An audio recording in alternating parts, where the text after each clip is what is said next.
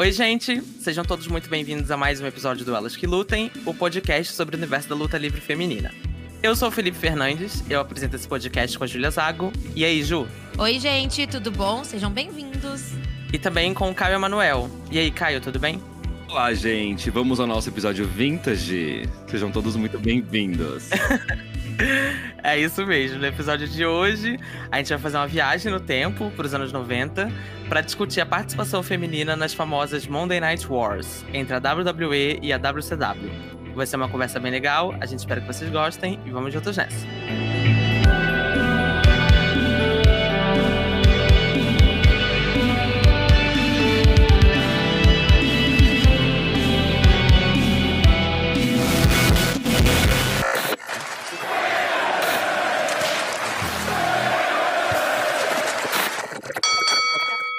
Bom, gente, começando aqui mais um episódio. E aí, como tema de hoje, a gente resolveu trazer um assunto aí que é muito querido por vários fãs de luta livre. Acho que não tem ninguém aí que acompanhe WWE, luta livre mainstream, que não se interesse por esse tema ou tenha lembranças legais e lutadores favoritos aí dessa época. É, a gente, como fã de luta livre feminina, não, não tem tantas boas lembranças assim, mas é um assunto que chama bastante atenção e que mudou muito, né, o wrestling como um todo. A gente tá falando aqui da, das Monday Night Wars, né? Que são as brigas ali de, no, nos canais de televisão é, pela programação de segunda-feira, né? A WWE de um lado, na época a WWF, com Monday Night Raw, e a WCW do outro, com Monday Nitro. E aí a gente tá falando aí de um período entre 95 e 2001, que foi quando essa, essa guerra, digamos assim, aconteceu. A competitividade era muito grande, né? Ela trazia muita emoção pro conteúdo também com direito a coisas muito malucas, tipo spoiler do show rival e coisas dessa uhum. natureza. É, e isso tudo deu uma cara nova, né, pro wrestling, como a gente conhece hoje, né? Esse período foi muito responsável por mudar a forma como se produzia wrestling no mainstream, né? E que a gente tem consequências até os dias de hoje. Muito influenciado aí pela ICW na época. E a WCW meio que disparou nessa época. Eles começaram muito à frente, com muita vantagem e meio que forçou a WWF a transformar também um pouco o conteúdo deles. A WCW, ela é muito conhecida pelos bookings bizarros, assim, por estipulações meio bizarras. Do, tipo, eles já fizeram uh, Steel Cage que as pessoas lutavam em cima da cela, daí quem, quem o último a cair era o que ganhava a luta. Tinha um pay-per-view que era o Fall Brawl, que eles tinham que lutar numa lona pendurada no teto, daí a galera ia caindo também. Sem falar dos, dos bookings absurdos do Vince Russo da época, né? E aí a, a WCW ela sempre foi muito extravagante, ela sempre foi muito over, assim. As gimmicks muito loucas, mas ao mesmo tempo tinha uma influência muito grande do México e do Japão. E então ela, ela começou a se sobressair nessa guerra na segunda-feira e, e a WWF começou a se antenar um pouco mais. Então, muito dessa, dessas storylines que a gente tem da Atitude Era, que são absurdas, que são bizarras, que Uh, uh, eu acho que cinco tipos de minorias diferentes são ofendidas a cada episódio da Atitude Era.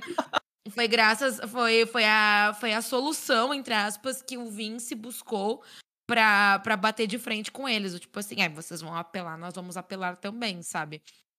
Então, nesse episódio de hoje, a gente vai relatar para vocês algumas, algumas bizarrices dessa época, mas ao mesmo tempo, à medida que essa guerra foi se instalando e as duas empresas foram batendo de frente até a compra da, da WCW ser realizada pelo Vince, aconteceram coisas muito importantes no wrestling, muito importantes mesmo. Então, foi um período bem importante, assim. Uh, tem até uma, uma coisa que, que a WCW colocou, que não tinha na época, que a WWF pegou depois, foram os vídeos de entrada, né? As Trons, uh, foram graças a eles que, que a galera começou a ganhar vídeo. Sim, foi graças a eles que, que a galera tinha uma entrada mais glamourosa. Daí a WWE começou a investir um pouco mais nisso. Olha aí, que chique. Curiosidades. Curiosidades delas que lutem. Era o próprio programa do Ratinho, né, gente? Pra quem Sim. quer assistir. Sim. programa Silvio Santos. Pra quem quer saber, quem quer. Todos nós sentimos recentemente o que, que é essa vibe WCW que a Julia falou no Money in the Bank do ano passado, de 2020. Todo mundo, todo mundo comentou que tava numa vibe meio WCW porque eram coisas bizarras, assim, guerra de comida e aquela bagunça, uma, uma coisa puxada mais pra comédia. Então, é uma referência legal aí pra gente citar. É, outra, outra luta que nós tivemos na, na pandemia, eu acho que foi na pandemia, precisaram fazer muitas coisas para aflorar a criatividade, mas outra luta também que, que tem um book meio WCW, assim, uma coisa que é bem doida, é a luta entre o Bray Wyatt versus John Cena no WrestleMania, né? Que ela é toda cinematográfica, vai passando por linha do tempo, e muito daquelas cenas que eles estão inseridos, aqueles planos, são referências a promos, uh, promos do Eric Bischoff, do Hulk Hogan, da época da WCW. Então foi outro período resgatado, assim, durante a, durante a pandemia. A, a, a pandemia é uma própria WCW, né, gente? Undertaker e AJ Style. Nós tivemos. No NXT também tiveram algumas lutas. A luta do Dexter Loomis contra o Adam Cole. São muitas, muitas referências uma atrás da outra que remeteram à WCW também. E que todo mundo comentava aí no social media fora, Twitter, que realmente lembrava aquela vibe WCW. Ou seja, uma loucura. É, o NXT tem muita referência, né? Pra WCW, né? O War Games, né? O, Sim. o próprio Great American Bash que eles fizeram, estão fazendo Os agora. pay-per-views também, né? O, o Halloween Havoc, temáticos. Sim, é. Isso, o Great American exatamente. Bash. Teve um outro que também fizeram que era referente ao à WCW. É, o main roster fez o Starcade também, né? Um, um Ah, é, house o show. Starcade também. isso. É, enfim, é uma, é uma época que marcou muito, né? Independente de, de ser bom ou ruim. É, eu tenho muita ressalva com esse período. Mas é, eu acho que é uma época que representa muito a televisão como um todo nos anos 90, né? Essa coisa muito baseada no choque, né? Na coisa do, da apelação, enfim, e o wrestling não seria diferente, né? É, e uma coisa também que marca muito essa época é a criação de muitas estrelas que são lembrados até hoje, né? Enfim, que são os ídolos da nossa geração também, né? Uma galera que começou a assistir wrestling meio que na nossa época, assim, de quando a gente começou. Idolatram muito essas figuras, né? O The Rock, Stone Cold, é, o Sting, Goldberg, enfim, foi uma época que trouxe muitas estrelas novas e também novas abordagens de caras que já estavam muito consolidados, tipo o próprio Shawn Michaels, né? Quando entrou na GX, se repaginou. E esse impacto todo que eles tiveram nessa, nessa época é, poderia ter rolado também com várias figuras é, das divisões femininas, né?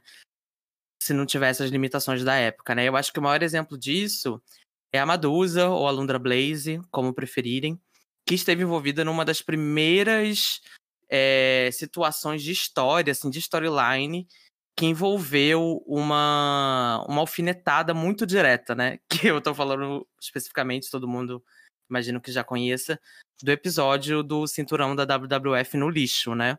É simplesmente icônico. Icônico, icônico, e um momento muito Maravilhosa. definitivo. Que se acontecesse com qualquer cara, transformaria ele numa lenda, né? É- Ela é muito lembrada por isso, mas eu tenho a sensação de que se fosse hoje em dia, ela teria muito mais, mais. Ela seria muito mais venerada, né? E isso aí aconteceu ali no final de 95. A, a divisão da WWF estava terminando, Vince não queria mais a divisão feminina. Alguns dizem que por questões financeiras, outros dizem que porque alguns lutadores masculinos estavam reclamando da, da, de algumas lutadoras específicas que estavam ofuscando eles. Enfim, mas tudo isso acontece, ela recebe um contato do Eric Bischoff, que era responsável, que era vice-presidente, se não me engano, da WCW na época. A Lundra Blaze ainda era campeã da WWF quando foi demitida. E naquela época não tinha essa coisa de você não poder lutar na outra federação por um tempo, igual a gente vê agora, a galera que sai demitida da WWE não pode ir pra EW automaticamente, porque tem uma questão de cláusula contratual. Naquela época não Famoso- tinha nada o famoso disso. 30 dias de aviso prévio. Isso. Esses, né, falam que é aviso. 90. Falam que é 90 dias. que você não pode aparecer pra, pra debutar na TNA. Que é o único lugar. Isso. E aí, isso não existia nessa época, então foi literalmente um espaço de uma ou duas semanas que ela saiu da WWF e logo em seguida tava aparecendo no Monday Nitro com o cinturão feminino da WWF na- nas mãos. Ela tira o cinturão na lata de lixo e fala que era aquilo que ela pensava sobre a WWF e que agora ela estava na WCW, que era onde as garotas grandes lutavam, né? É um momento muito icônico, né, gente? Então, de- antes de, disso acontecer, ah, não, tinha, não teve um ataque direto, assim, entre as, as federações. Existia a guerra pelos, pelos ratings, porque cada uma passava num canal diferente, porém no mesmo horário. E, mas não tinha. E tinha algumas, algumas alf- alfinetadas, mas assim, de pegar um belt, o belt feminino da, divis, da, da, da WWF e jogar no lixo em plena rede nacional, assim. uh, xingando o Vince, xingando a empresa, repudiando. Bom, não é, não é à toa que ela ficou 20 anos como persona não grata na WWE, né? Tadinha. Então, não, ela não, não, ela não, não, não voltou.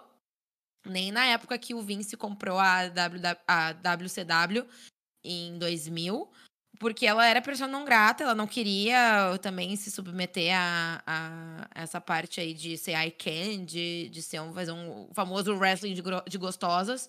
E por isso que me choca até hoje que ela foi indicada ao Hall da Fama. Para mim é a relação mais livre de rancor, assim, ela ter sido indicada.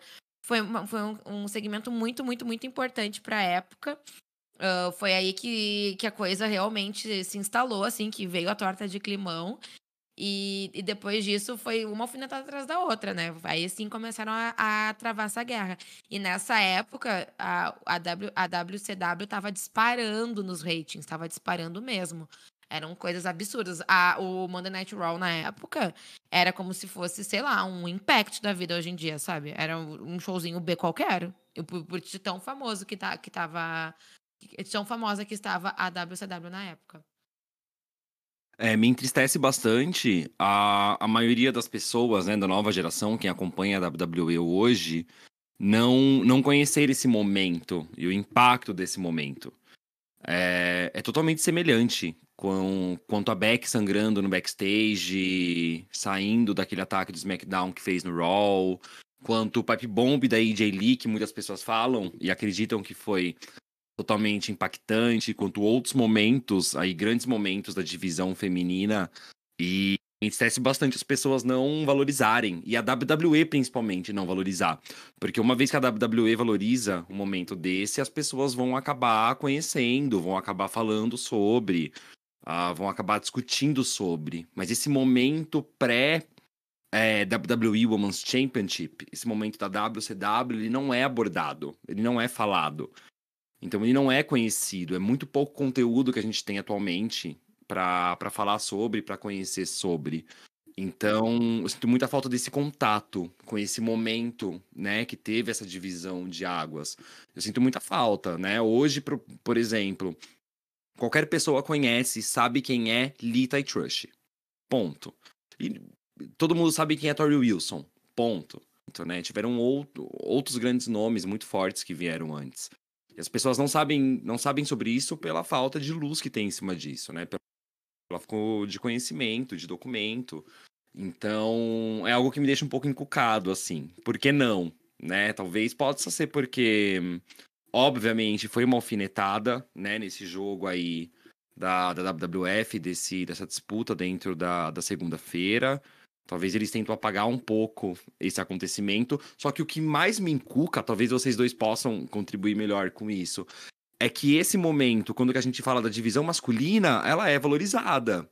Eu lembro que quando eu jogava um, PlayStation 2, tinha um dos jogos aí que falava realmente sobre essa divisão, que era o era o desafio principal do jogo.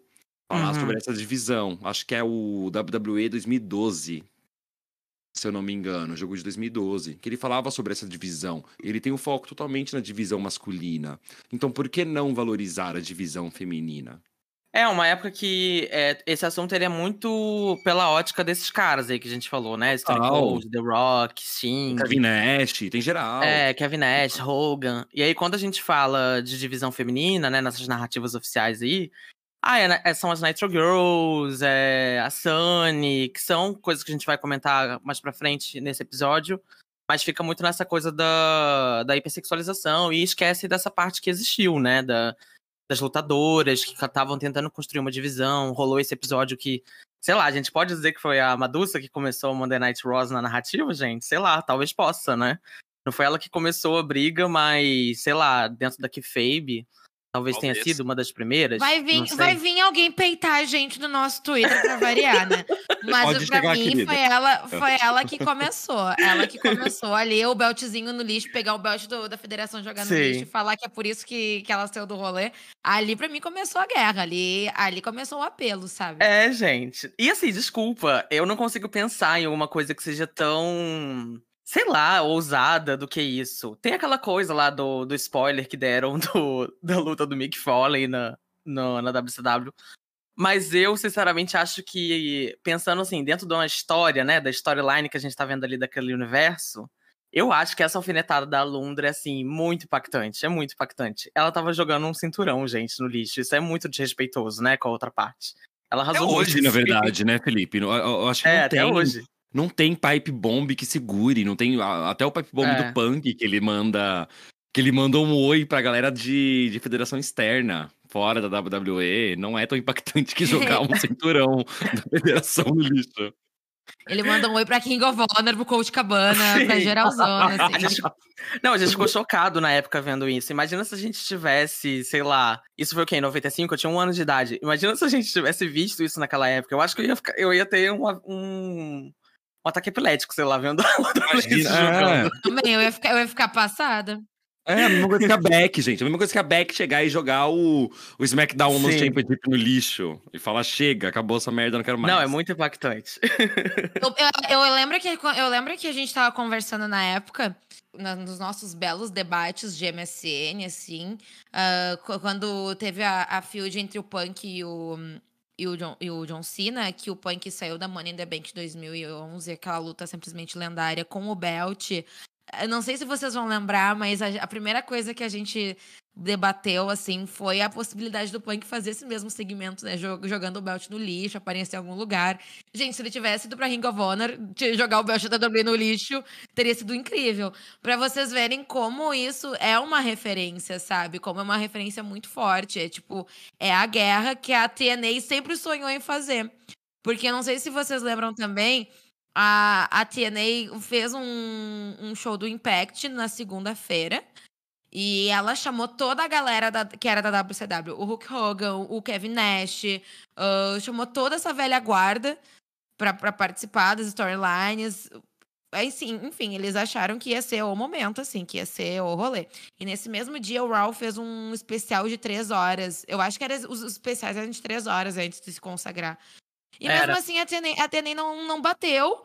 E a TNA só, só queimou a, a divisão. Porque começou a valorizar muito mais esse povo das antigas, ah, esse povo ah, ex-WWE, porque eles queriam tá estavam muito focados em fazer essa storyline se repetir, acontecer. Eu lembro que eles jogaram alguns shades na WWE na- em alguns segmentos nessa edição especial. Mas não rolou, gente. É uma coisa que não vai se repetir. É uma coisa que não tem como copiar. Não é uma coisa que, ai, vamos aplicar. Não, é, é o contexto, assim, e todos os acontecimentos marcaram uma época. E são coisas que não tem como replicar, não adianta. Sim. Então, Impact vai ficar nos seus lindos e belos sonhos. É, e é importante lembrar também, né, Ju, que nessa época a WWE não era tão grande igual ela é hoje, né? Então, isso é uma outra coisa também que possibilitou que essa guerra acontecesse. Né? Exatamente. Hoje a WWE é um império muito maior do que ela era naquela época. Claro que a WWE sempre foi muito grande, né?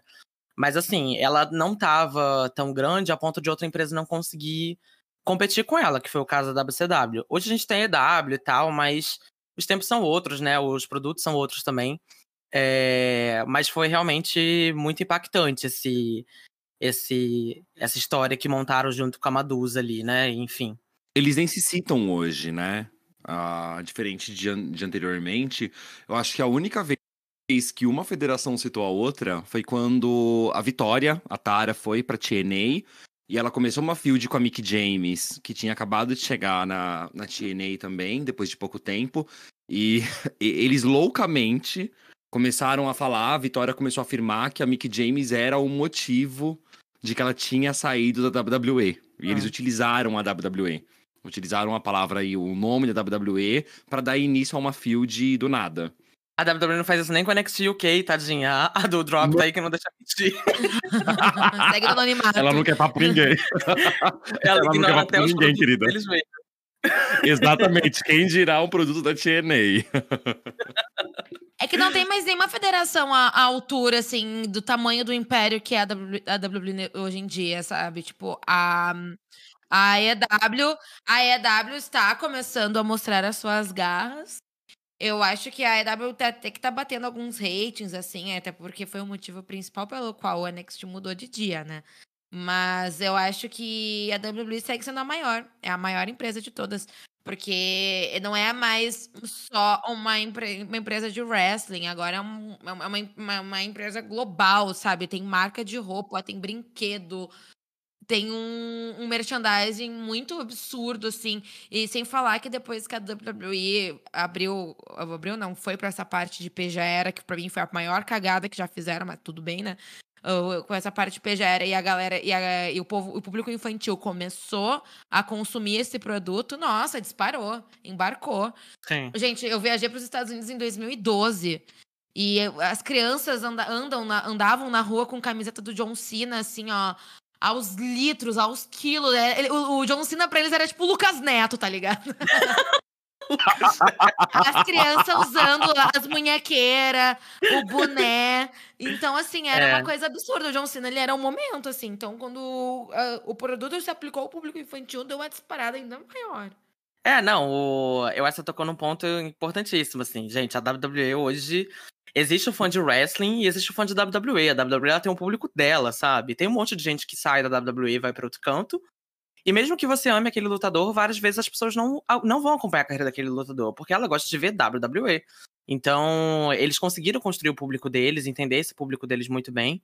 E eu acho difícil você competir com eles é, com esse tipo de produto, né? Claro que em termos de que wrestling, eu acho que é isso muita gente está tá competindo, né? NJPW, AEW, uma galera aí que está até derrubando algumas programações deles. Mas agora, com esse público, que é o que você está falando, a criança é, é o universo da WWE, né? É o WWE Universe, igual eles já, já chamam. Eu acho que é difícil mesmo, que eles já estão muito moldados hoje em dia, né? É isso mesmo. É.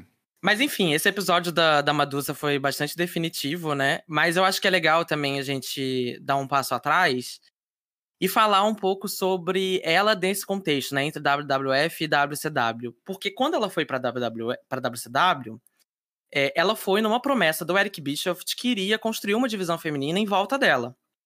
E a Madusa, para quem não sabe, ela foi muito importante para até na WWF mesmo, para trazer as lutadoras japonesas para lutarem na programação da WWF.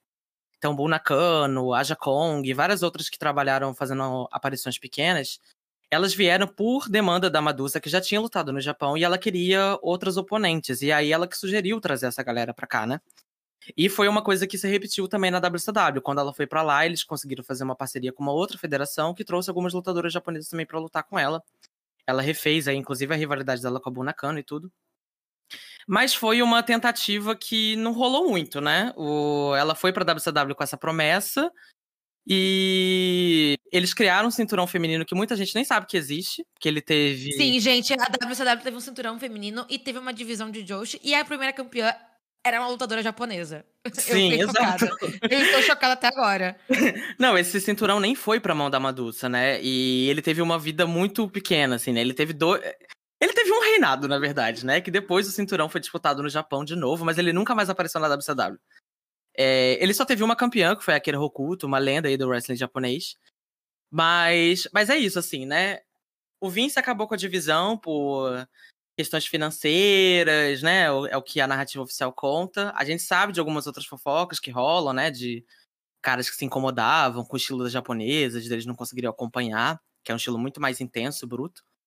É... E aí ela foi pra WCW com essa promessa. Eles até tentaram desenvolver algumas histórias, né, Ju? A gente até reviu algumas coisas aí essa semana, mas não foi muito pra frente, né? Então, a, a WCW, ela, ela tinha esse, esse Women's Championship e daí rolou uma luta no The Great American Bash de 97, né, Felipe? Foi 97, né?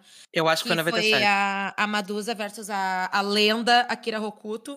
E era uma luta que era título contra carreira. Então, se a Madusa perdesse, ela ia ter que vazar. E ela perdeu essa luta. E ela ficou dois anos off, assim, na, na WCW. E daí a, a Kira, ao invés de ela seguir tocando o reinado dela, sumiu com o belt também. Ela chegou a defender o belt em outras federações japonesas, Felipe? Eu não sei se ela chegou a defender. Eu acho que talvez tenha feito uma defesa ou outra pequena, mas a maior parte do reinado dela foi de fato nos Estados Unidos mesmo. Ela defendeu, fez. As, as defesas também foram pequenas da WCW, né? Contra lutadores meio. A principal oponente dela mesmo era a Madusa, assim, que elas tiveram algumas três lutas por aí. Sim, e também vale destacar que nessa época a Kira ela tinha um manager, né? O, o famoso so, Sony Uno. Que, Perfeito. Que ele acompanhava o, outros wrestlers japoneses na WCW porque ele entendia inglês. Então ele fazia esse papel que eu acho o, a principal função do, do, do manager, que era é, auxiliar nas promos e em qualquer coisa que envolvesse mix kill, assim. Eu acho que para mim era o papel ideal. E seria, seria até interessante ter alguém assim na WWE hoje em dia, pelo fato de ele estar contratando bastante meninas japonesas e que acaba acontecendo esse, esse problema do, do idioma, né? Mas, ela, mas elas, elas tinham esse manager em comum e ele dava um gás completamente diferente para as lutas. Ele era bem. Ele era bem riozão, assim, roubava, puxava o cabelo dela, segurava a perna. She'd do anything for the title. You know, she made a career-ending mistake. It's all over for Medusa. Akira Hokuto, champion forever. Medusa, just not a wannabe. Medusa's not a wannabe. You taught her to say that. Eu adoro uma que ele. Eu acho que uma das, das lutas que ele entra com a, com a Akira, que ele pega uma daquelas câmeras bem velha, bem anos 90, assim, de filme, vai lá e bate uma selfie com ela. Uma assim, selfie, não era nem, perfeita! Não era, não era, não tinha nem época de selfie, não existia nem. iPhone nem se imaginava naquela Sim. época. Ele foi lá e bate uma bela de uma selfie com a gata toda malzona Fernando fazendo uma pose com ele. Isso. Então... A gente vai postar lá nas nossas redes sociais esse print da selfie, antes da selfie existir, Sony Ono e Akira Hokuto. Gente, sério, é, Pioneira, é, chega a ser... Chega a ser... É uma coisa absurda, porque quando a gente lembra da, da divisão feminina da, da WCW, a primeira coisa que vem à cabeça são as Night Girls. São as Sim. dançarinas segundo o Eric Bischoff, as dançarinas elas eram o produto rentável da, da empresa, porque ele não gostava de wrestling feminino e isso choca zero pessoas, né? Nunca gostou, né? E, e daí... Ele fala isso, né? Ele fala, eu não gosto ele de wrestling fala. feminino. Ele, ele fala, gente, existe um documentário na, na WWE Network que fala sobre as Monday Night Raws. São, é um documentário com acho que uns 15, 16 episódios, se eu não me engano. E ele. Cada episódio retrata uma época uh, de cada lutador, de cada divisão. E tem, tem algumas coisas que são meio, meio apelativas para priorizar a WWE barra WWF na época. Mas é só tu ficar de olho que tu vai conseguir pegar o.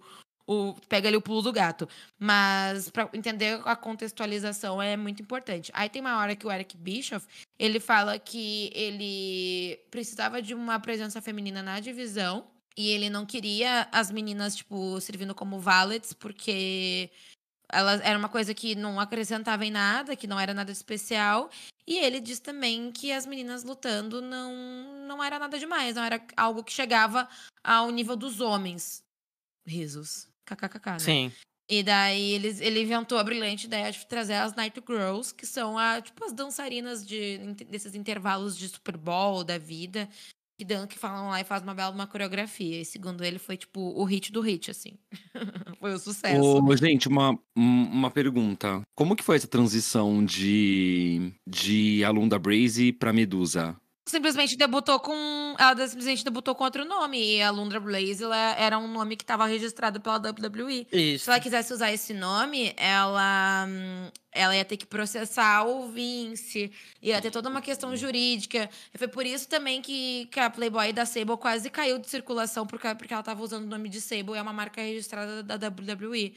Passada. Quando tu vê alguns. Passada. Quando tu vê alguns lutadores uh, que vão para outras divisões usando outros nomes, é porque as os nomes estavam registrados como marca da WWE mesmo. Sim. Uhum. É, o nome dela sempre foi Madusa, ela sempre competiu como Madusa, e aí quando ela foi pra WWF, eles fizeram o que eles fazem até hoje, né?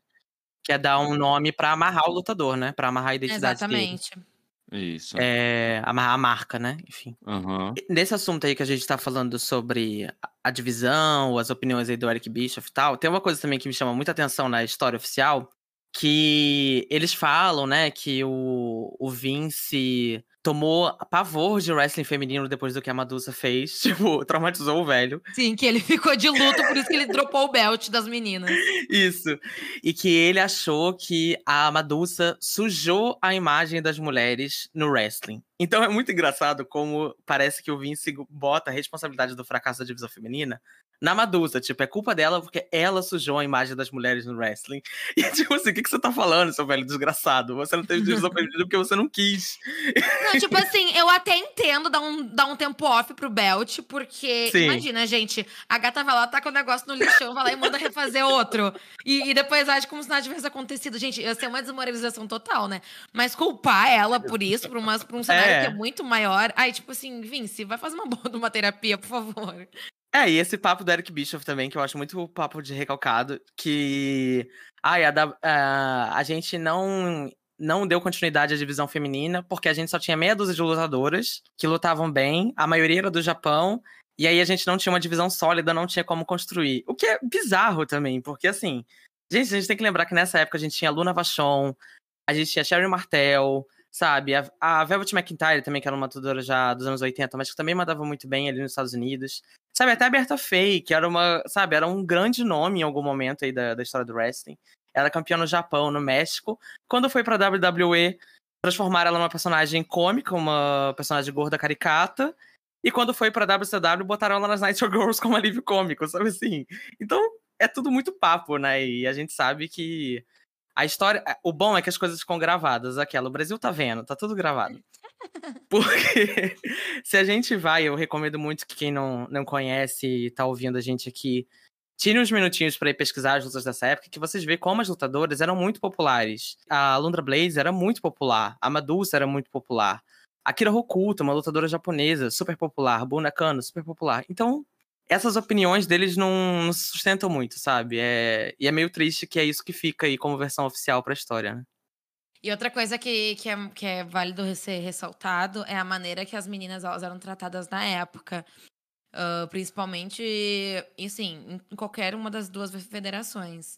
Tem uma lutadora japonesa que ela também ela era acompanhada pelo Sony Uno, a Zero.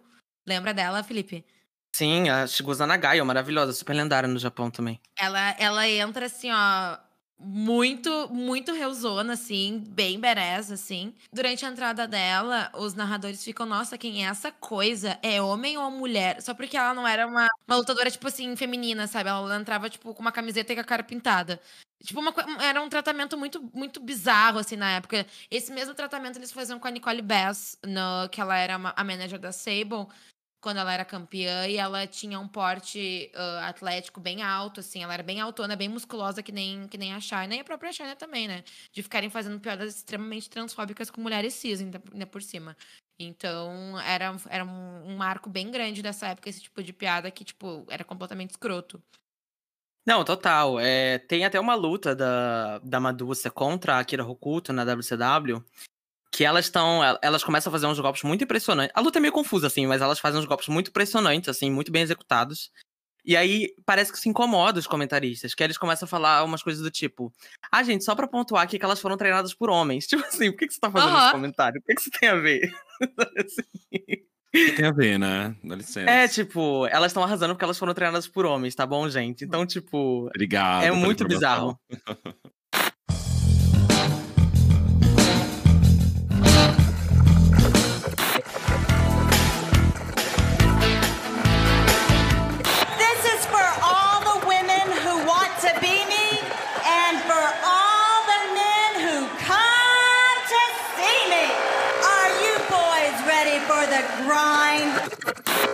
É, uma coisa que a gente já falou aqui no início do episódio é que foi uma época que foi marcada pela apelação, né? Pela, pelo choque. Em algum momento, né, o Vince botou na cabeça dele que o público não gostava de wrestling feminino, isso não dava dinheiro. O Eric Bischoff também não, não era nenhum advogado de wrestling feminino. Então, meio foi quando começou a se transformar a forma como a gente inseria as mulheres nesses, nesses programas, né? Nesse conteúdo mais ousado, como eles gostam de, de falar. E aí tem uma. A, a Ju já trouxe aqui a, o exemplo das Nitro Girls, né? Que talvez seja o maior exemplo disso na WCW.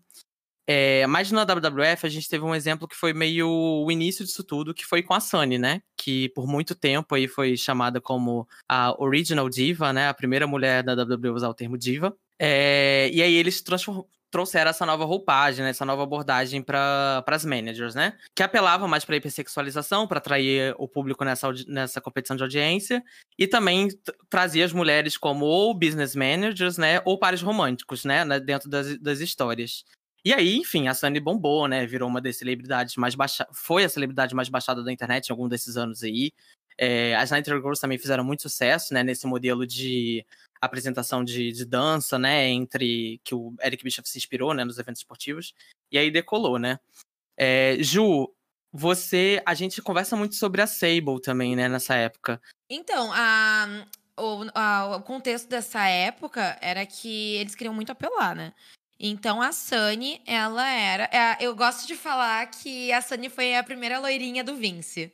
uh, a, a, ela, ela, era muito carismática, ela, ela, ela, tinha uma mix skill muito boa, ela era manager de vários wrestlers que, tipo assim, tu nem se lembra de quem que ela era manager, de, tanto que ela se sobressaía. E ela fazia segmentos que bem hipersexualizados, em cima de lutador. O lutador pegava na bunda dela, estava no colo deles, passava a mão nela como se ela fosse, tipo assim, uh, aberta para negócios ali. E, mas a, a Sunny, ela nunca lutou. Ela nunca foi uma lutadora. Ela era o rostinho bonito, assim. Ela tinha essa personalidade meio, meio bubbly, que eles gostam de falar no, no inglês, essa coisa bem carismática, assim. E é muito estranho quando a gente volta ali pelo, pela indicação dela do Hall of Fame, que tem todo esse papo que ela era a original diva, Uh, isso resume muito o, como era a divisão na época, porque quando ela foi indicada foi em 2009. 2009, 2010. E as meninas já lutavam, já teve todo aquele background de wrestling. Uh, tinha meninas ali em cima, tipo a Tamina, a Natália, a Melina, a Beth, a Miki, a Michelle. Meninas extremamente boas no wrestling. Aí a Sunny sempre fala, tipo, durante o discurso dela, tipo, ai, olha o que, que eu fiz. Só que não, não foi nada, sabe? Tipo, ela não fez isso, não. Ela não era lutadora. Ela era. Ela só reforçava esse, esse estereótipo da loirinha do chefe extremamente hipersexualizada, sabe? Mas, uh, óbvio, longe disso ser culpa dela, óbvio que não, isso é tudo coisa do, do, do Vince. E a Sable, pra mim, foi a loirinha do chefe 2 que deu certo, porque ela tinha. Porque ela, ela era muito boa, ela era uma ótima wrestler também. Ela sobressaiu como manager do, do Mark Merrill, que é o ex-marido dela. Pra quem não sabe, hoje em dia ela é casada com o Brock Lesnar. E ela era casada com o Mark na época. E daí ela sobressaiu. Teve várias intergenders que ela senta o cacete nele, que ela aplica, tipo, TKO ele, Powerbomb. Então ela meio que juntou o pacote completo, assim. Porque tu olha pra ela, tipo assim, uma loira gostosona, bem uh, Playboy Cover Girl. Aí ela vai lá e senta Powerbomb, bate em macho e faz aquilo e faz isso. Era uma coisa que era muito, muito além na época, assim, sabe? Então, a Sebo, pra mim, ela, pra mim, ela foi uma, uma, uma personagem muito importante. Uh, porque ela também ela é inserida em, em storylines masculinas também. E ela, pra mim, foi um, um baita glow da divisão, sabe? Então eu acho muito importante, tipo, a WWE se colocar no seu próprio lugar e, e saber separar as fases. Porque eu não, não acho que a Sunny tenha, tenha sido uma pioneira pra divisão feminina. Eu acho que ela só reforçou estereótipos que as meninas levam anos para se livrar, né? Exato, e hoje a gente tem diversas, como a gente tem hoje Carmela, que é trabalhado nessa base, a Mandy Rose, que tem esse papel de loirona gostosa, mas nos últimos 10 anos, 15 anos, nós tivemos diversas outras que fizeram esse papel. Então a gente vê que é um problema muito maior, não tá só baseado no papel que aquela pessoa exerceu naquela época, né? A gente vê que é algo da WWE, é uma tendência como que eles conseguem grudar numa ideia e conseguir esticar isso por anos, né? É algo que me deixa encucado também. É uma, uma gimmick que, ao, ao, passar dos anos, a WWE tenta insistir sempre, sempre, sempre, sempre. A promo da Emalina foi assim, a promo da Liv Morgan Cara. foi assim também. A, é a mesma. A da, da, Carmela é a mesma coisa, é a gimmick da gostosa, sabe? E é, é o mesmo que, tipo, personagem, tipo, cara. E eles querem repetir um personagem do, dos anos 90 numa geração, Sim. tipo assim, 2020, 2021, sabe? As coisas não, não funcionam mais assim, sabe? Eu acho que é um personagem que eles têm um apego, tipo, que não faz o menor sentido. E o que Sim. me deixa mais nervoso ainda é que eles insistem por um motivo. né? Sei lá, vai ver que as pessoas têm uma boa recepção. Não a gente, porque nós, né, pelo menos nós três, o público que nos acompanha tem um conhecimento amplo sobre o assunto. Mas talvez esse público fã de John Cena veja com outros olhos, veja com, com uma percepção aceitável para receber esse tipo, de, esse tipo de personagem. Isso me deixa transtornado, me deixa louco. Odeio essa ideia, gente. Toda vez que eu vejo uma diva já se adaptando a, a, a, gimmick de Carmela, de gostosa, de mulher mais bonita do mundo, eu fico louco. Fico louco. Eu também fico revoltado, gente. Eu, é, é o que a Julia falou, né? Eu, eu gosto bastante da, da Sable, de algumas coisas dela também. É isso, localizando na época, né? Eu hoje em dia não gostaria de ver mais nenhuma personagem parecida com a Sable. Mas eu acho que ela era uma, uma personagem muito boa. Ela funcionava muito como Rio, eu acho também. Que me lembra um pouco também o porquê que eu gosto da The Beautiful People, sabe? Porque eu acho que dentro do, da, da personagem, da história que se constrói, aquele tipo de personagem faz sentido. Que é o que eu falo sobre a Carmela também. Eu acho que a personagem dela pode ser boa se for bem trabalhada. É, não tenho nada contra você fazer uma história em que você tem uma personagem que é isso, que se acha gostosona, né? Que é essa femme fatale. Eu acho que pode funcionar problema é quando isso só fica na coisa do da hipersexualização, de vários segmentos e situações constrangedoras, que a própria Sable já, já relatou, né? Ela, enfim. A gente já falou aqui no, no, no podcast outros episódios, né? Enfim, a Sable teve situações de assédio, de denúncia de assédio sérias na WWF. Ela conta que é, os caras ficavam fazendo buracos entre os, os locker rooms, assim, para vigiar as mulheres trocando de roupa no vestiário feminino umas situações assim muito bizarras que deviam ser muito comuns naquela época também, né? Ela saiu por causa disso, né? É, ela exato. Vazou por causa de uma treta dessas, porque o X-Pac. Esse, esse cara era o mais nojento de todos. Ele assediava todas as meninas, ele, ele assediava ela hard, assim. E daí ela vazou, ela dropou o belt ali no, no final dos anos 90. Isso que ela tava no auge, assim, ela tava bem riozona dropou o belt num biquíni contest completamente tosco, assim, porque ela vazou da WWE na época, assim, porque não tinha condições nenhuma de continuar lá. É, o. E é isso, assim. Eu acho que a Sable, a gente pode olhar para ela, não precisa ser. Ah, a Sable foi incrível, a Sable foi horrível. Eu acho que tem seus lados, assim. Eu acho que ela era muito boa no que ela fazia, né? A personagem dela, o carisma. Eu acho que ela funcionava. Ela era uma, uma representação, assim, dessa mulher dessa mulher fatal ali dos anos 90 que a gente via nos filmes, né? Aquele cabelão louro, né? Exatamente. né? As roupas de couro, látex, eu achava ela uma personagem interessante.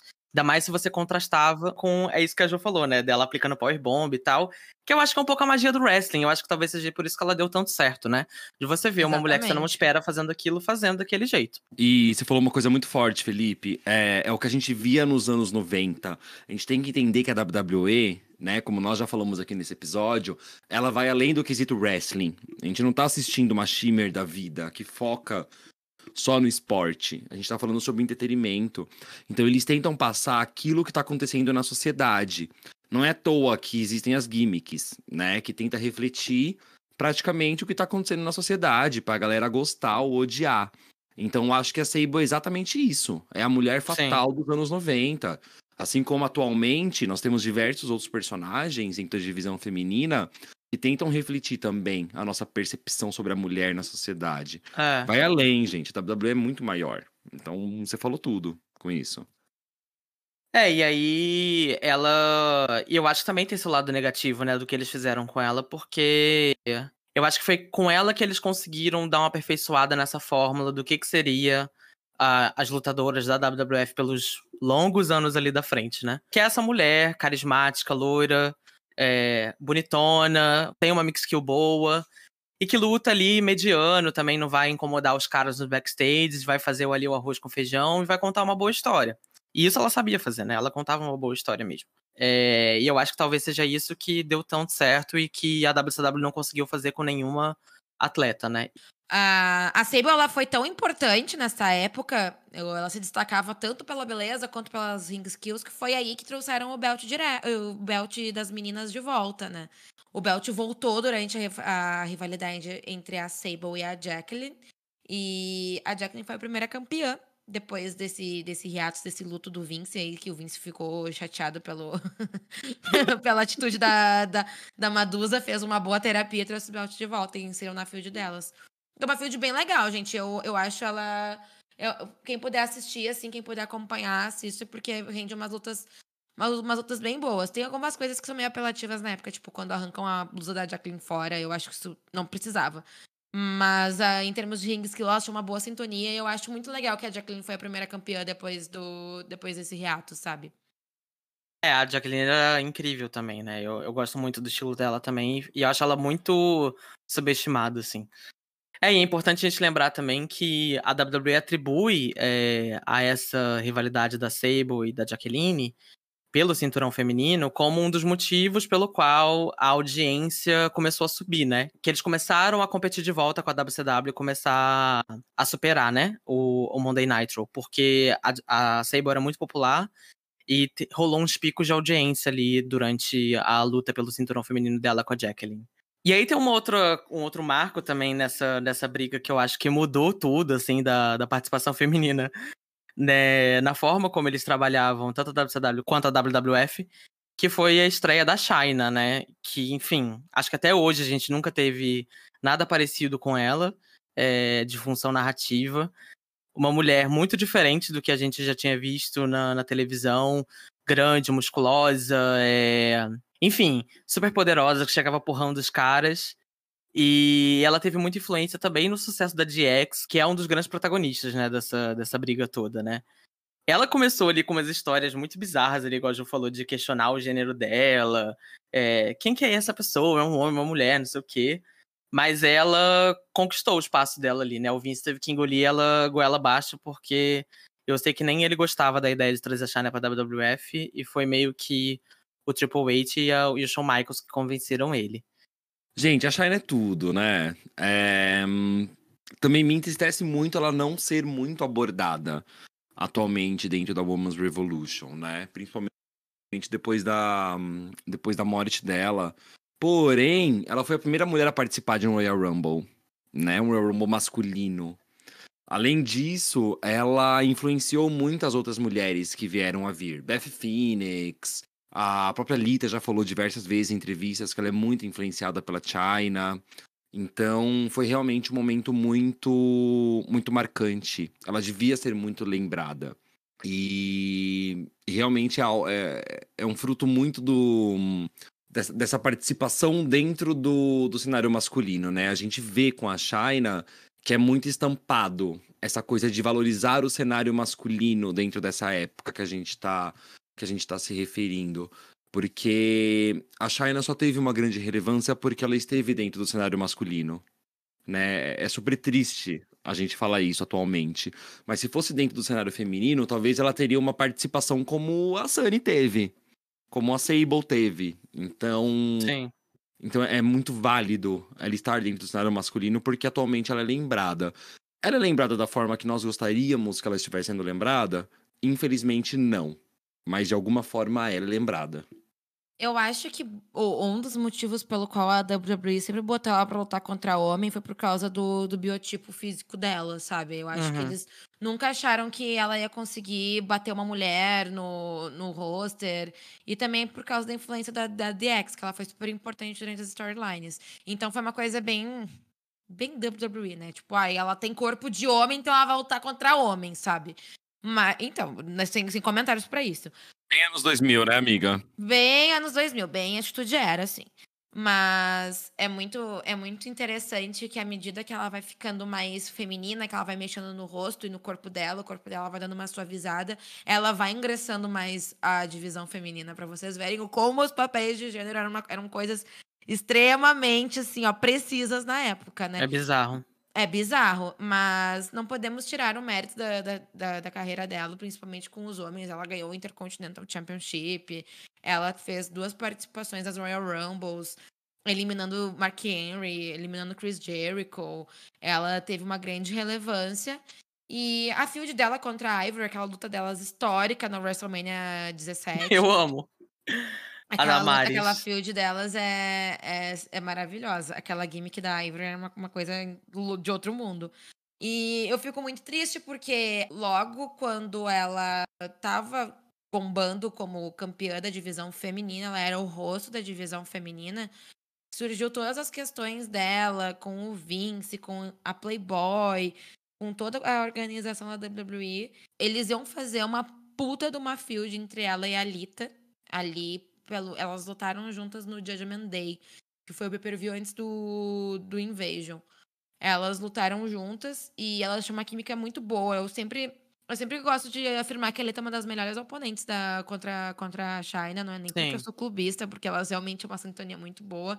Aquela foi a melhor fase da Alita, e elas iam ter uma, uma grande rivalidade, mas aí por causa disso, a China acabou dropando o belt e ficamos sem campeã até novembro.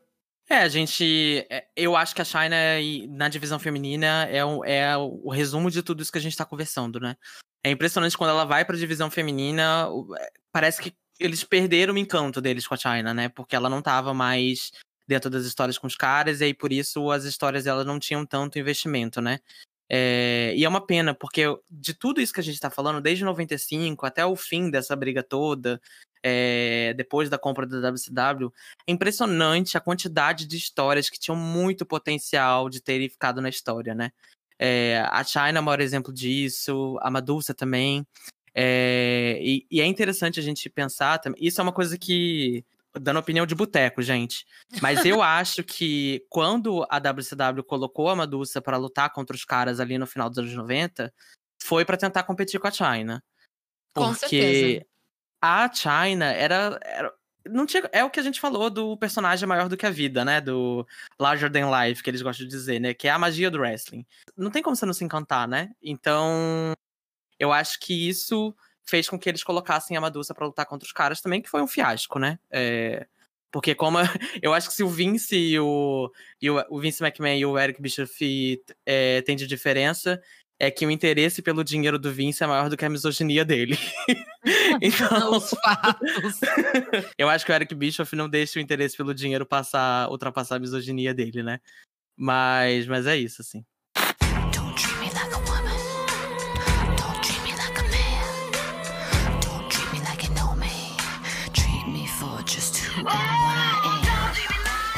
É, e puxando esse gancho aí que a Julia já trouxe, né, da rivalidade da China com a Lita, da estreia da Lita mesmo, é, a gente teve ali no final do, dos anos 90, início dos anos 2000, a queda da WCW, né? É, os motivos são inúmeros, a gente não tem nem como dizer é, qual foi a, a influência da, do uso das mulheres para essa queda. É, isso não é uma coisa fácil de, de, se constatar, enfim, os motivos foram vários. Mas fato é que eles faliram, foram comprados pela WWF.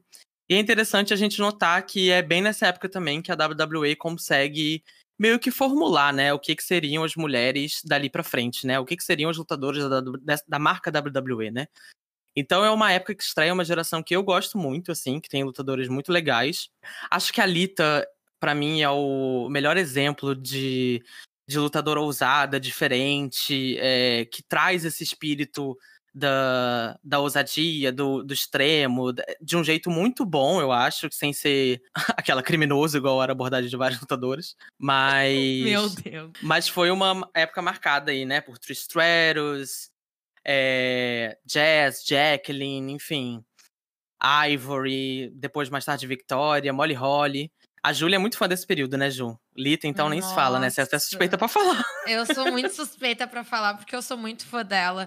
Eu acho que a Alita foi muito revolucionária, sim, nessa época, porque ela foi a primeira com um background de luta livre, né? A, a debutar na WWE, da divisão feminina. Uh, os moonsaults que ela fazia, ela era, ela era manager do Essa Reels e ela roubava a cena mesmo assim. E toda a construção dela com o Team Extreme, dela do Jeff Hardy e o Matt Hardy ninguém se importa. Mas é, eles atuando como trio naquela época foi muito importante, assim. Era, rendia lutas muito grandes. E a Lita, gente, ela era uma personagem tão grande, ela se consagrou tanto como babyface na como parte do Team Extreme, que tem um segmento que foi o final de uma luta de, de tag que o Triple H e o Stone Cold, eles firmam o papel deles como uma, uma dupla riozona bem má, má, assim, atacando ela. Porque geralmente o personagem Rio se desenvolve quando ele ataca o top face da empresa. E, e, e escolheram ela para ser atacada, Sim. sabe? De tão grande que ela era na época. Nossa, se tu puxa uma luta da Lita ali em 2000, 2001, nossa, o pop dela absurdo, absurdo mesmo. A participação dela na TLC era uma coisa muito grande. Sim. É porque a Lita, gente, eu fico pensando assim, como eu gostaria de ter sido adolescente para adolescente naquela época. Porque ela tinha muito esse espírito da, da garota rebelde, que é muito Calcinha bom, assim, pra que- cima. A calcinha A pra Ivy Lavigne. cima. A Ivy É. Lavigne. Roqueira, a calcinha pra cima, aquele cabelo super descolado, e ela entrava batendo o cabelo. Era muito legal de- gente. de assistir. Ela era tudo, assim, e ela voava pra tudo que é canto. Eu acho que talvez ela seja a lutadora mais descolada que a gente já viu em wrestling. Com certeza. Sem dúvida. É, querendo ou não, os golpes que a Anitta aplicava, né, pra época, o wrestling não era tão desenvolvido como ele é hoje. Hoje a gente Sim. vê, por exemplo, Candice LeRae na NXT dando, voando pro, pra tudo quanto é canto do ringue. Aí o e a Shirai, né? gente acha ok. Isso, aí o Shirai. E a gente acha ok. Mas imagina na época, gente. Ali tá Era dando muito impressionante.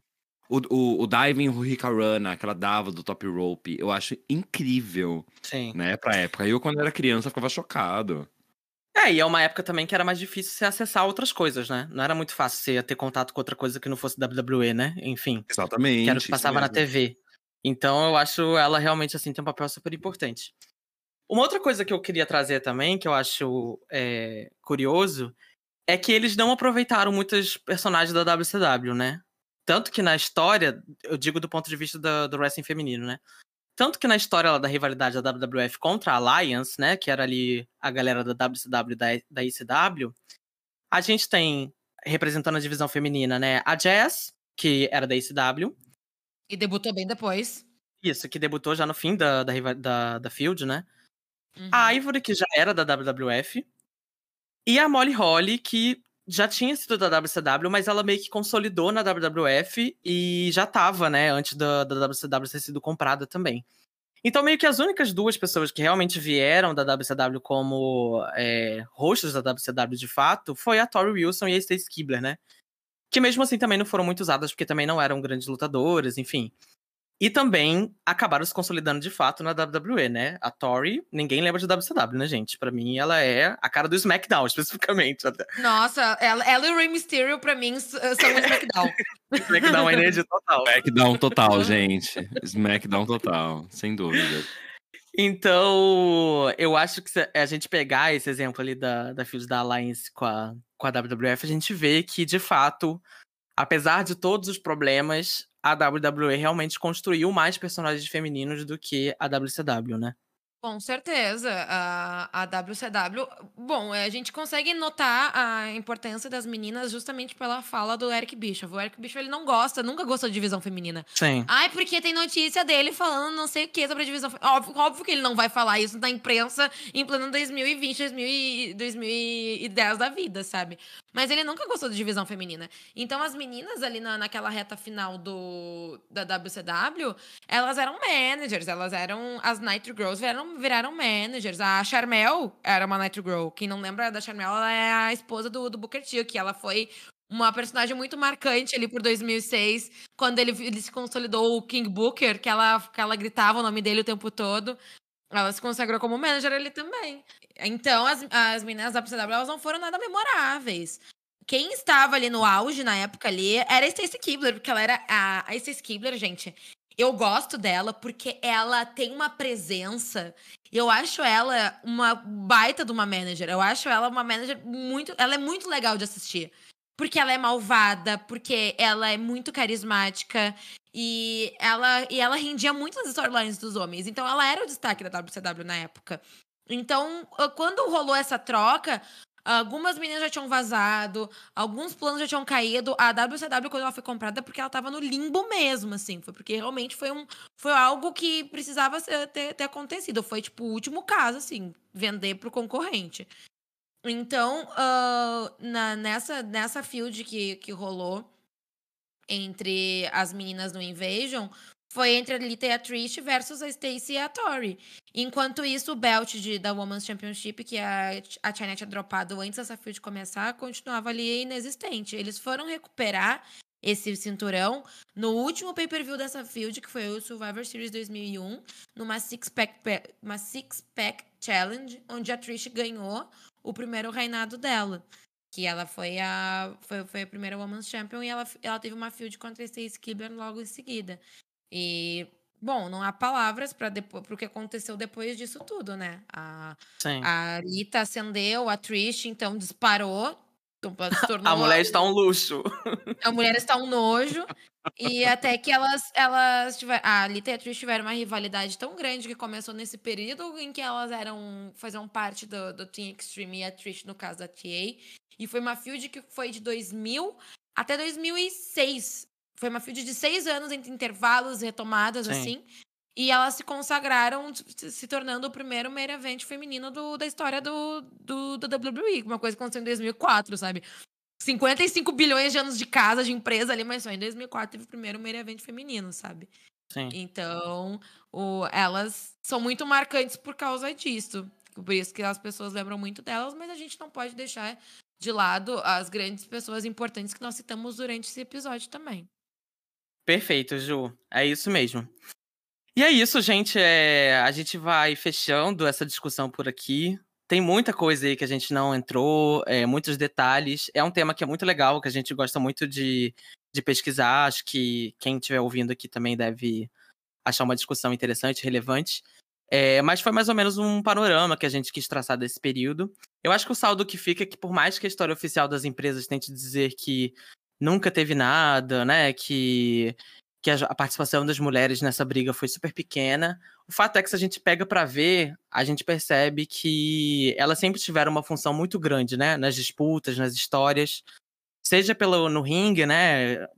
Lutadoras incríveis que foram desperdiçadas e que passaram por essas empresas, ou seja, por um uso ruim, né, sexualizado, que, que foi muito definitivo para eles conseguirem virar a chave dessa, dessa briga, né? É, o. Eu acho que o legal de tudo isso é a gente voltar nessa época para entender também de onde vêm as limitações e os problemas que existem até hoje, né? Na divisão feminina da, da WWE, que a gente vê no mainstream como um todo, né? Enfim, fica aí a, a discussão pra gente levar aí pros próximos episódios também. E é impressionante como a WWE, ela sempre tenta. A, a WWE é muito fragmentada, né? Tem momentos da história que ela tenta diminuir o mínimo possível da participação feminina para não sobressair aos homens. Mas aí chega no mês da mulher, aí, já, aí já, já volta a toda a retomada da- das storylines. A WWE tem uma mania muito feia de apagar a China da, da história por conta da- das tretas que eles tiveram. Aí traz ela de volta. Aí de- depois traz um pouco da Sable. Porque se tu puxar algumas coisas da WWE, teve uma época que a WWE nem falava da história da- das meninas, né? Sim. Mas tu puxar, é muito resumido a Lita versus Trish, sendo que, tipo, Sim. foi uma grande rivalidade, mas existe um mundo além disso, sabe? É, e até hoje não fala de várias coisas, né? Das Joushes que apareceram ali nos anos 90. é, Ou até mesmo de, de, de lutadores que são famosas e que eles ignoram a contribuição que tiveram ali, né? Como a própria Baduza aqui que a gente falou no episódio inteiro. Mas é isso então, gente. É, a gente vai fechando por aqui a discussão. Agora a gente vai passar para o nosso quadro, Nocaute da Semana, que é o nosso quadro de indicação que vocês já conhecem. E a gente vai começar hoje com a Júlia. Júlia, qual que é a sua indicação hoje para a galera que está ouvindo? Vou indicar pra vocês um vídeo que é do canal Ring the Belly. Pra quem não conhece esse canal, é um canal gringo e fala sobre a divisão feminina da WWE e ele é muito, muito, muito didático. E tem uma aba desse canal que é o Golden Memories with Jake Smith, que é um, é um dos meninos desse, desse canal que tem um vídeo chamado Golden Era Begins, que retoma toda a trajetória das meninas dur- durante a rivalidade da WWF versus The, The Alliance. E nesse vídeo vocês conseguem visualizar muito bem o contexto e o que aconteceu direitinho depois que a Trish ganhou esse cinturão, que ela teve uma rivalidade contra a Stacy. Aí nesse meio tempo houve um- um- uma, uma quebra entre a Lita, o Jeff, o Matt. E ele te dá toda uma contextualização na época. Então, se tu não é muito familiarizado com esse período do, da WWE, essa atitude era, essa Golden Era, a maneira que ela é referida, é muito, é muito legal vocês ah, irem lá nesse, nesse canal e nesse vídeo para pelo menos visualizar a linha do tempo e conseguir definir na, na cabeça de vocês o, a série dos acontecimentos. Então eu super indico. Golden Era Begins do, do Ring the Bell. É, eu adoro o canal também. Eles fazem um trabalho super, super legal, super didático, igual a Ju falou. Sou fã do trabalho deles e é isso, apoiem aí os projetos sobre luta livre feminina. Tem muita coisa legal, incluindo a gente. Exatamente, as bonitas. Incluindo a gente, lógico. Caio, qual que é a sua indicação de hoje? Vamos lá, gente. A minha indicação é. Todo mundo sabe que eu sou uma cadela do NXT. E recentemente teve uma luta no NXT que gerou muitos comentários aí. Falaram que foi muito boa. Que foi a Io Shirai com a Azul Stark contra Shotzi Blackheart em Bermoon, contra Raquel Gonzalez e Dakota Kai. Falaram que foi uma luta muito dinâmica, que nunca tinha sido vista antes no NXT, tanta gente numa luta na divisão feminina, para dar uma luta muito boa. E eu relembrei de uma luta que eu gosto muito, que o Felipe vai, vai relembrar também, que é uma cadelinha da Shimmer, que aconteceu na Shimmer, no volume 48. E ela foi pelo cinturão da Shimmer de duplas, e é Courtney Rush e Sarah Rey, né, que lutaram contra Oyako Hamada e Ayumi Kurihara, contra a Rederenation X, que é a Liva Bates e a Alison Danger, contra as The Canadian Ninjas, que, que é Nicole Matthews e Portia Perez. É uma Fatal Four Elimination Tag Match. Então é muito dinâmica, tem muito spot legal, tem Rio divertida no meio, tem Babyface divertida no meio. É algo assim de se ver e de se apreciar pra gente encaixar aí com o que a gente viu no NXT nas últimas semanas. Indicação maravilhosa. Eu gosto muito dessa luta também. Sarah Del Rey, Sarah Mato é uma das grandes responsáveis aí pela divisão de hoje, e Courtney Rush, né, fazendo dupla Courtney Rush, que é mais conhecida aí como Rosemary, né? Exato, exatamente. E, gente, pra fechar a indicação de hoje, é, eu revi uma luta é, durante os trabalhos aqui para esse episódio, que é uma luta que eu acho super importante da gente assistir, da galera assistir para ver coisas que a WWE tenta esconder, né?